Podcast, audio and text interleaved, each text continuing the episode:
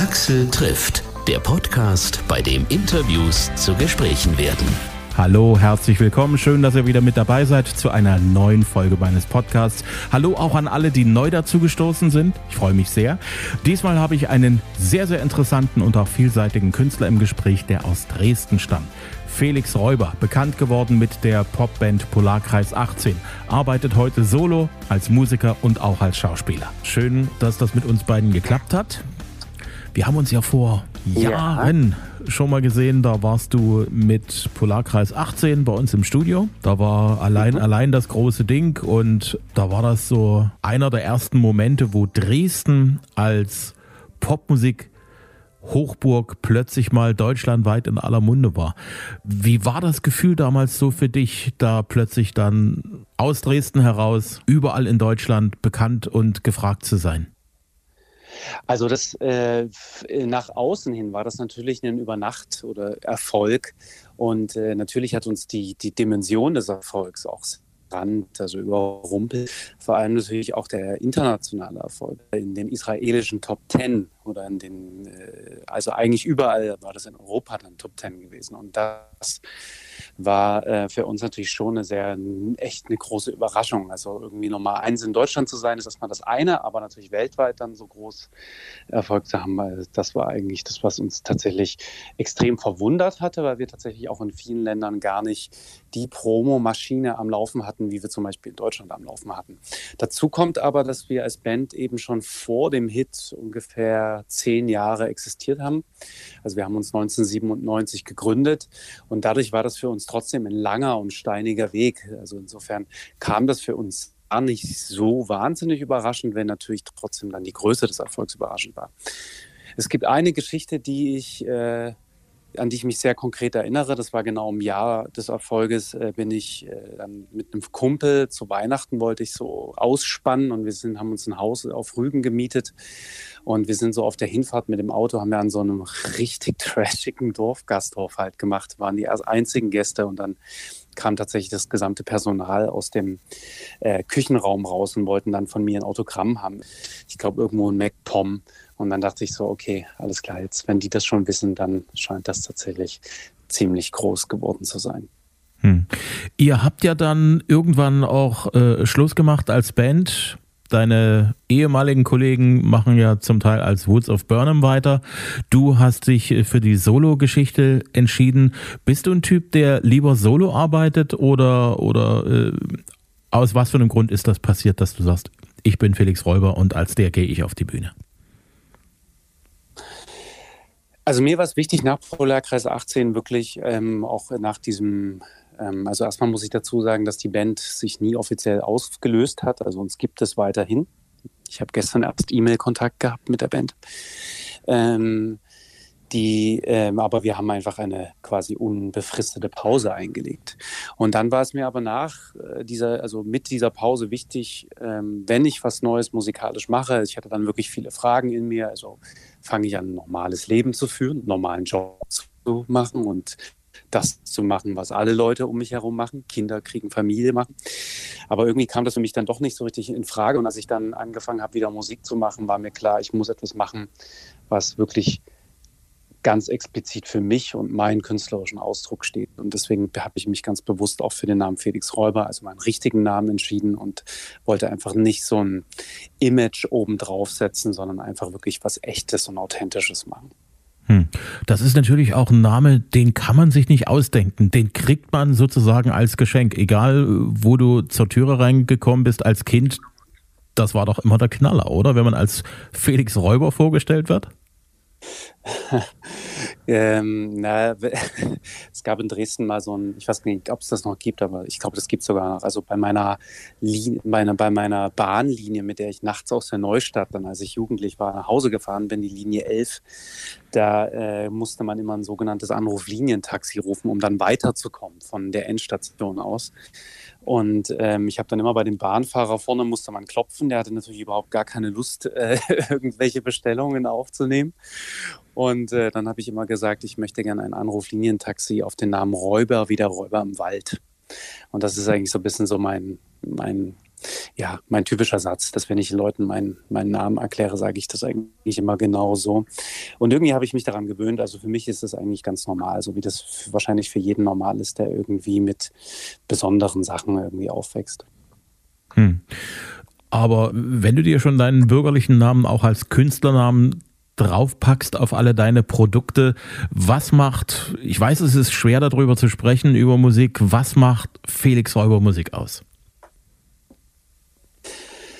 Also als ich angefangen habe, dann Solomusik zu machen, war in mir vor allem erstmal der Wunsch da, wirklich alle meine Einflüsse, meine künstlerischen Einflüsse, und die sind ja jetzt mittlerweile schon teilweise 20 Jahre alt. Also ich bin seit über 20 Jahren in der Musikbranche tätig und wollte ich alle diese Künstler zusammenzubringen, zusammenbringen. Und das ist natürlich in allererster Linie erstmal Popmusik. Damit bin ich irgendwie groß geworden. Das ist mein Handwerk, was ich beherrsche. Und dann sind einfach noch ein paar andere Sachen dazugekommen. Für mich ist klassische Musik ganz wichtig, weil ich früher als Kind oftmals, meine Großeltern hatten Anrecht damals im Kulturpalast. Wir haben ganz oft die Konzerte der Philharmonie besucht, äh, waren auch teilweise in der Semperoper gewesen und ähm, irgendwie hatte ich die Verbindung zur klassischen Musik immer gehabt. Das heißt, klassisch ein wichtiger Einfluss. Meine neue Musik ist sehr oft mit klassischen Streicher-Arrangements ähm, zu hören. Und das, was neu dazu gekommen ist, ist elektronische Musik. Und das Ganze habe ich zu einem eigenen Stil verbunden, den ich nenne Cinematic Pop, weil es klingt doch sehr nach Filmmusik teilweise. Hm. Mir ist das auch so aufgefallen, es gibt so Musik, die macht einem, wenn man die Augen schließt und sie hört, Kinoatmosphäre. Man hat irgendwie einen Film vor Augen, irgendwie wird Fantasie beflügelt. Ist schwer zu sagen, was das, was das ausmacht, wenn man so eine kinohafte Musik macht. Bist du ein Typ, der gern Kino hat? Also sowohl zum Gucken als auch Kino im Kopf? Also ich glaube, ich bin schon immer irgendwie jemand gewesen, der versucht hat, irgendwie über so die Genres und die künstlerischen Grenzen hinaus zu forschen und zu gucken, was es da noch gibt. Und angefangen hat das Ganze eigentlich mit dem ersten Musikvideo zu meiner allerersten Single vor drei Jahren, als ich angefangen habe, mein Solo-Projekt dann nach draußen zu tragen. Das hat mir damals im Dresdner Lipsius-Bau gedreht äh, und das war, ist ein ganz monumentales Video. Und da ist mir einfach bewusst geworden, für mich ist die Verbindung aus visuellen Elementen, Film und Musik ganz, ganz wichtig. Mittlerweile sind es auf meinem YouTube-Kanal 26 Musikvideos geworden. Und äh, bei fast allen habe ich eigentlich die Regie mehr oder weniger auch mitgemacht. Und irgendwie ist das einfach so verwachsen mittlerweile. Jetzt ist es sogar so, dass wir, dass ich jetzt für die Zukunft sogar ein richtiges Filmprojekt, ein Musikdokumentarfilmprojekt plane, was äh, sich um Sachsen dreht. Da geht es um die, äh, um eine musikalische Spurensuche in meinem Heimatland Sachsen, wo ich mich sozusagen hindurch bewege und einfach verschiedenste musikalische Traditionen einfange, wie zum Beispiel die Ostergesänge Länge der Sorben als ein Beispiel. Und dieser Musikdokumentarfilm ist ein groß, sehr großes Projekt und äh, wird Heimat heißen. Ist für mich einfach ein spannendes Thema, da über Genres hinaus zu gucken und zu gucken, was man da alles miteinander verweben kann. Hm. Weil du es gerade gesagt hast, du guckst so ein bisschen Lausitz Richtung Sorben. Krabat ist ja im Prinzip auch schon so eine Geschichte, die auch aus der sorbischen Kulturwelt entsprungen ist. Ist das Zufall, dass dich da so diese Ecke an Sachsen irgendwie begleitet in deinem Leben? Ich selbst bin jetzt kein Sorbe, also ich habe jetzt auch keine sorbischen Verwandten. Ähm, die Sorben sind tatsächlich einfach ein Beispiel, weil die natürlich wirklich eine ethnische, eine kulturelle Minderheit sind in Sachsen und eigentlich in Deutschland ja wirklich einzigartig. Und mich interessiert das einfach, mit Leuten zu tun zu haben, die einfach wirklich aus ganz anderen Kontexten kommen. Die Sorben sind da, spielen da nur eine Rolle. Bei Krabat war das tatsächlich so gewesen, dass ja quasi allein, allein der offizielle Soundtrack für den Kinofilm Krabat war. Auch das war eher ein Zufall. Ich habe da jetzt nicht äh, eine persönliche Verbindung hin. So. Was diese musikalische Spurensuche durch Sachsen angeht, da geht es wirklich um ganz, ganz viele unterschiedliche Sachen. Da geht es um, so, zu, äh, zum Beispiel auch um den Musikwinkel im Vogtland. Das ist eine Region aus mehreren kleinen Dörfern wo äh, in den fast eigentlich fast jeden, jedem Haus ein Handwerksbetrieb äh, steckt, der die eigentlich alle Orchesterinstrumente der Welt, bis auf, glaube ich, die Harfe, äh, fertigen. Und ähm, so hat Sachsen ganz, ganz viel Musikalisches und Musikkulturelles zu bieten. Und das wollen wir, das wollen wir erforschen, das wollen wir, das wollen wir den Leuten zugänglich machen, das wollen wir den Leuten zeigen. Finde ich ein sehr, sehr spannendes Projekt. Wenn es soweit ist, gib mir Bescheid, weil dann, dann will ich mehr darüber wissen. Zu deiner eigenen Musik. Du hast ja jetzt schon wieder Neues am Start, was du bekannt machen möchtest. Outsider war die letzte Single, wenn ich das richtig mitbekommen habe, im September. Ne? Eine der letzten Singles. Also mhm. ist, ist, ich habe mich irgendwie so ein bisschen so in diesen typischen Zeitgeist hineinbewegt und produziert auch relativ viele Singles mittlerweile. Und ähm, einfach um permanent sozusagen irgendetwas rauszubringen. Und äh, Outsider aber ist tatsächlich so ein bisschen die zentrale Single meiner dritten Solo-EP, die genauso heißt wie auch die Single. Da geht es um die Außenseiter der Gesellschaft. Mir war es immer wichtig, also erstmal ist so in mir selbst so der Wunsch, Musik zu machen, also im Alter von sechs, sieben Jahren gekommen. Das war genau im Zeitpunkt der Wende, also zum, zum Jahr der Wende.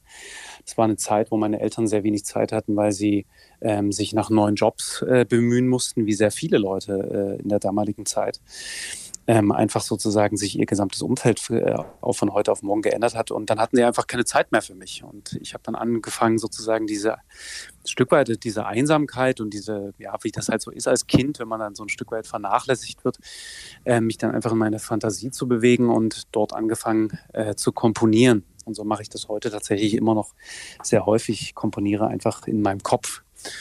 Und ähm, bin dann selbst so dadurch so ein Stück weit, habe mich da selbst so in so ein Außenseiter-Dasein manövriert. Und ähm, das ist irgendwie dieses Gefühl, ist bis heute irgendwie am Leben geblieben. So Künstler sein ist immer so ein bisschen zwischen den defi definierten äh, Berufswegen. Und ähm, da wollte ich eine Platte drüber machen über dieses Gefühl. Fühlst du dich selbst auch heute noch als Outsider? Teilweise schon. Also es ist, äh, ich freunde mich mehr und mehr auch an mit diesem Gedanken, dass äh, das Künstlerdasein irgendwie einfach ähm, wahrscheinlich auch was Beständiges in meinem Leben bleiben wird. Aber ich war gestern zum Beispiel beim Zahnarzt und da hat die Schwester gesagt, äh, was machst denn du? Und da habe ich gesagt, ich bin Musiker. Und da meinte sie, ach so, ja, das ist ja jetzt auch nicht so einfach gerade. Und da ist mir so aufgefallen, dass es einfach etwas ist, also was die Leute natürlich erstmal generell, was durch die Corona-Situation natürlich sehr schwierig ist, aber eben weil es einfach auch irgendwie et, äh, so ein bisschen so diesen, dieses Klischee von der Hand in den Mund hat, so dieses, dieser Beruf. Und ich glaube, dadurch ist man immer so ein bisschen außen vor und jetzt nicht so richtig greifbar einfach für andere Leute. Ja, klar, greifbar bist du ja so, sagen wir mal so, für, für den normalen Menschen, dann, genau. wenn er dich wahrnehmen kann, wenn du im Radio gespielt wirst, wenn du im Fernsehen zu sehen bist, ja. wenn über dich irgendwas in der Zeitung oder in einer Zeitschrift steht, wenn du in den Charts irgendwo unterwegs bist. Aber das ist ja mit der Art und Weise, wie du arbeitest, ja eigentlich auch gar nicht nötig, dass du so diese große Öffentlichkeit benötigst ich muss auch sagen, dass das einfach für mich auch mittlerweile jetzt nicht mehr ganz so wichtig ist. Also mm, ich habe jetzt vor, also ich habe ja, also weiß ich nicht, also als ich so, wenn man so ganz jung ist, oder 24, als das wirklich alles groß wurde, da ist man natürlich so in dieser Sturm- und Drangzeit und will irgendwie alle ganz doll beeindrucken und irgendwann äh, tauscht sich das gegen so so eine innere Lässigkeit aus, dass man denkt, man lebt halt nur sein eigenes Leben und nicht das von einem anderen und das hat auch bitte genauso zu sein, wie man das selber möchte. Und deswegen ist es mir einfach wichtig geworden, dass ich wirklich einfach das künstlerisch zum Ausdruck bringen kann, was wirklich in mir ist und was, was für mich wichtig ist. Und das, das ist mir eben wichtiger als Erfolg. Hm. Wobei ähm, Erfolg an sich ist ja eine, eine gute Sache. Das bedeutet, dass das, was du machst, ja auch irgendwo anerkannt wird. Nur definiert sich das ja nicht unbedingt nur übers Prominententum, ne? Genau, also und äh, ich habe da einfach irgendwie für mich auch so ein bisschen so ein Urvertrauen entwickelt in den letzten Jahrzehnten, dass äh, ich das Gefühl habe, dass in dem Moment, wo etwas authentisch ist, dass das dann auch seinen Weg gehen wird. Und das, das war eigentlich, das ist jetzt eigentlich auch die Erfahrung tatsächlich so der letzten Jahre, gewesen, dass sich das dann immer in die richtigen Bahnen gelenkt hat und dass ich eigentlich immer an der Stelle rausgekommen bin, wo ich auch wirklich sein wollte. Und äh, deswegen bin ich da ganz selbstbewusst, äh, was das angeht. Hm. Nun habe ich letztens mal so auf Netflix How to Get Away with Murder entdeckt und habe dort festgestellt, mhm. da hast du auch Musik dazu beigetragen. Wie kommt sowas zusammen? Na, How to Get Away with Murder ist ja so eine amerikanische super Mega-Serie mit sechs Staffeln, also vielleicht klar vergleichsweise wie eine deutsche Serie wie Babylon Berlin oder ähm, Weißensee. Ich weiß nicht, ob du dich an die noch erinnern kannst. War mhm. so eine fünfstaffelige Serie, die ich auch ziemlich gut fand. Und ähm, das, ähm, das ist tatsächlich einfach wirklich in dieser Filmmusikwelt ähnlich wie in der Popmusikwelt. Also da läuft ganz viel über Glück natürlich und man muss einfach wirklich die richtigen Leute kennen. Und es gibt in der Filmmusik sogenannte Supervisoren. Das sind die Leute, die dann die Musik scouten und die haben einfach diesen Cinematic Pop von mir entdeckt und fanden den tatsächlich einfach gut. Und dann irgendwann kam eine E-Mail, dass ähm, das jetzt in der Serie ist. Und ähm, hat uns natürlich alle überrascht und äh, doppelt gefreut, dass wir dadurch einem Millionenpublikum eben zugänglich gemacht wurden. Hm, und äh, dass dich dort auch Leute entdecken auf eine Art und Weise, die sonst nie auf dich gekommen wären. Genau, also das ist wirklich sehr schön. Also ich kriege eigentlich fast äh, sehr oft Nachrichten aus der ganzen Welt, dass die Leute einfach irgendwie, keine Ahnung, aus Saudi-Arabien und so äh, auf, äh, auf meine Musik aufmerksam geworden sind durch eben diese Filmmusikplatzierungen. Und das ist, äh, das ist toll. Hm. Deine Arbeit als Schauspieler, hilft die dir dabei, deine Musik so zu machen, wie du sie dir vorstellst?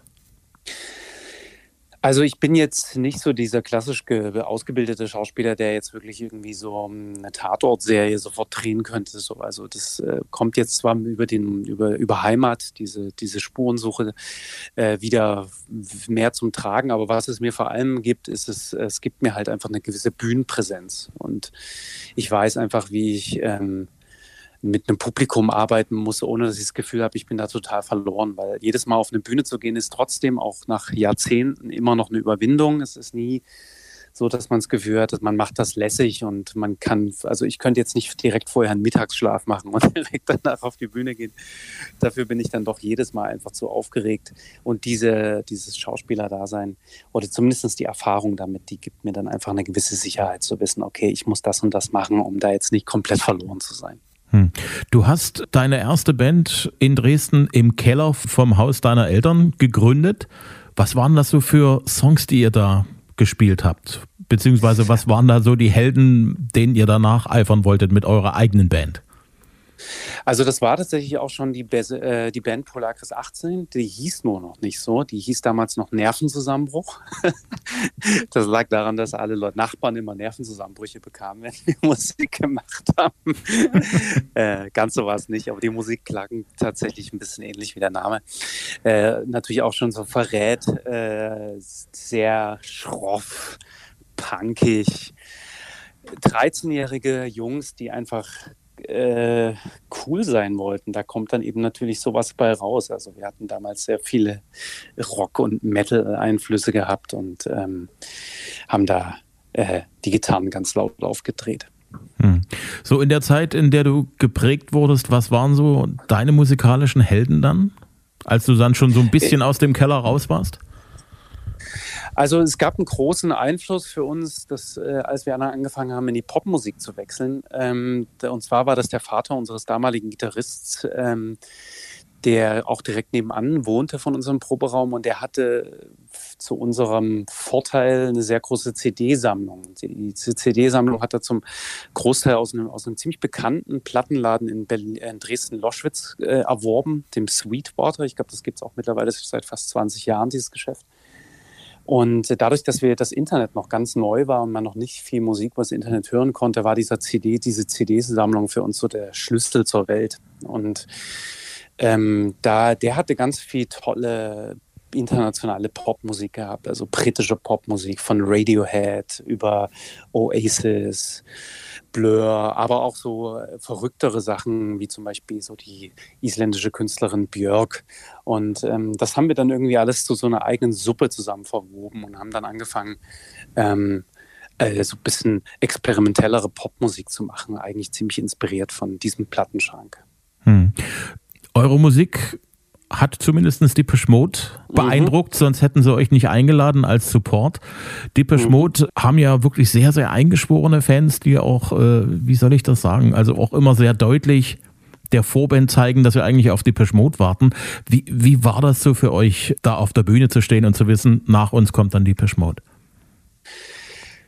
Also erstmal, wie du schon richtig sagst, wir hatten dann zu dieser Zeit, als dann unsere zweite Platte, wo dann auch allein allein drauf war, rauskam, ähm, auch klare 80er-Einflüsse irgendwie. Das ähm, hing ein bisschen damit zusammen, dass wir dann noch ein bisschen mehr auch Richtung wirklich klare Popsong-Struktur geschaut haben und das auch lernen wollten. Und da haben die 80er einfach wirklich ihre Hausaufgaben extrem gut gemacht. Da gibt es wirklich unfassbar gut geschriebene Songs und die hatten wir uns damals in der Zeit sehr analytisch und theoretisch angeschaut und haben dann im Prinzip auch diesen neuen Sound, diesen Sound, der so sehr 80s beeinflusst war von uns, so ein bisschen auf Basis dieser Theoriestudien äh, komponiert. Und als wir dann mit äh, Deepish Mode unterwegs waren, ähm, war das, ich erinnere mich an eine Situation ziemlich klar, und zwar, als wir äh, im Berliner Olympiastadion gespielt haben, vor ausverkauftem Hause, ich glaube, das waren 80 oder 90.000 Leute, ähm, musste man vom Backstage aus die Südtreppe runterlaufen zur Bühne und man ist sozusagen direkt diese große Südtreppe, da wo auch die Fackelläufer reingelaufen kommen,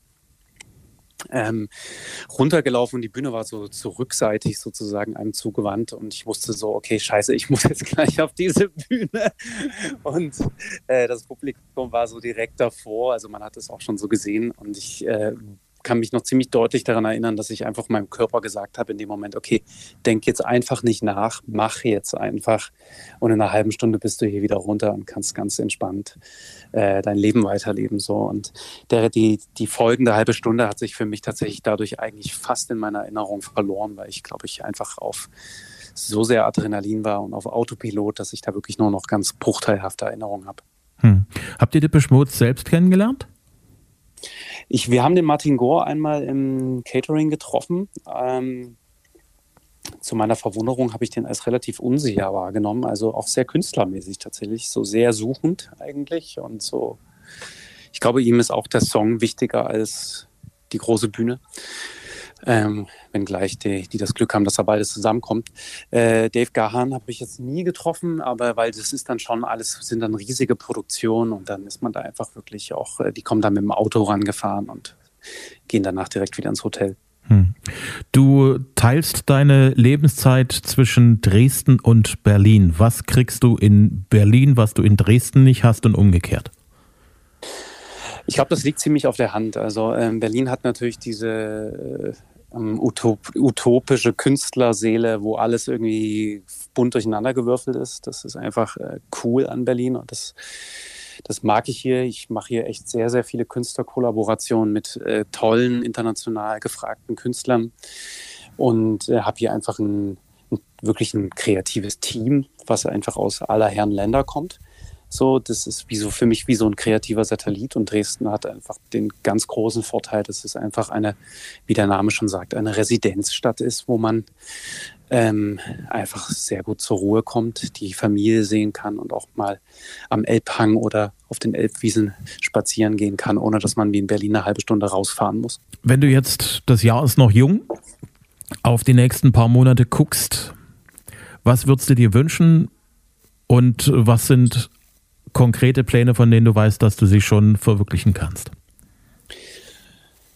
Also in allererster Linie wünsche ich mir erstmal, dass die Menschen natürlich jetzt aus dieser ähm, sehr besonderen Zeit äh, Positives mitnehmen und nicht nur das Ganze als ähm, isolierte und, und geknechtete, von außen irgendwie gemaßregelte Zeit wahrnehmen, sondern dass wir verstehen, dass der Virus uns etwas sagen will, was auch gut für uns ist. Und dass wir, also, dass wir einfach lernen müssen, dass ähm, wir mit der Natur zum Beispiel, also ein Beispiel, halt einfach anders umgehen müssen dass eben einfach solche Übersprungshandlungen gar nicht erst passieren können. So, das ist für mich zum Beispiel etwas, was sich, was es mir ganz klar erzählt hat. Und ich hoffe einfach, dass wir ein bisschen mehr da auch lernen, im Einklang zu sein, auch wenn das jetzt alles spirituell und pathetisch klingt. Aber ich glaube, es ist essentiell wichtig, um einfach für die Zukunft dann einfach auch gewappneter zu sein. So, das ist das eine.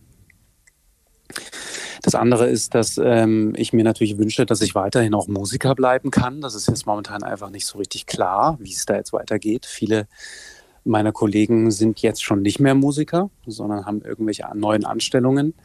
Und ich hoffe, dass es weitergeht. Und ganz konkret wollen wir jetzt im April anfangen, unsere erste Episode unseres, unserer großen Heimatserie zu drehen. Und ähm, da drücke ich die Daumen, dass das dann auch stattfinden kann. Sehr cool. Wie gesagt, gib mir Bescheid auch über dein Management, wenn ihr mit Heimat soweit am Start seid. Dass das, das dass das alles spruchreif ist und dass ihr sagt, okay, das äh, können wir jetzt nach draußen geben. Würde ich mich sehr dafür interessieren. Sehr schön. Das mache ich sehr, sehr gerne. Das ist uns eine Herzensangelegenheit, Axel. Ja, klar. Ich danke dir sehr, dass du dir die Zeit genommen hast und äh, ich drücke dir die Daumen für alle deine Projekte. Danke dir. Axel trifft Felix Räuber. Outsider ist aktuelle Musik von ihm, gibt's auf allen gängigen Portalen zum Download und zum Stream. Aktuelle Infos findet ihr auf felixräuber.com. Ich hoffe, ihr hattet Spaß beim Hören und seid auch bei der nächsten Folge mit dabei.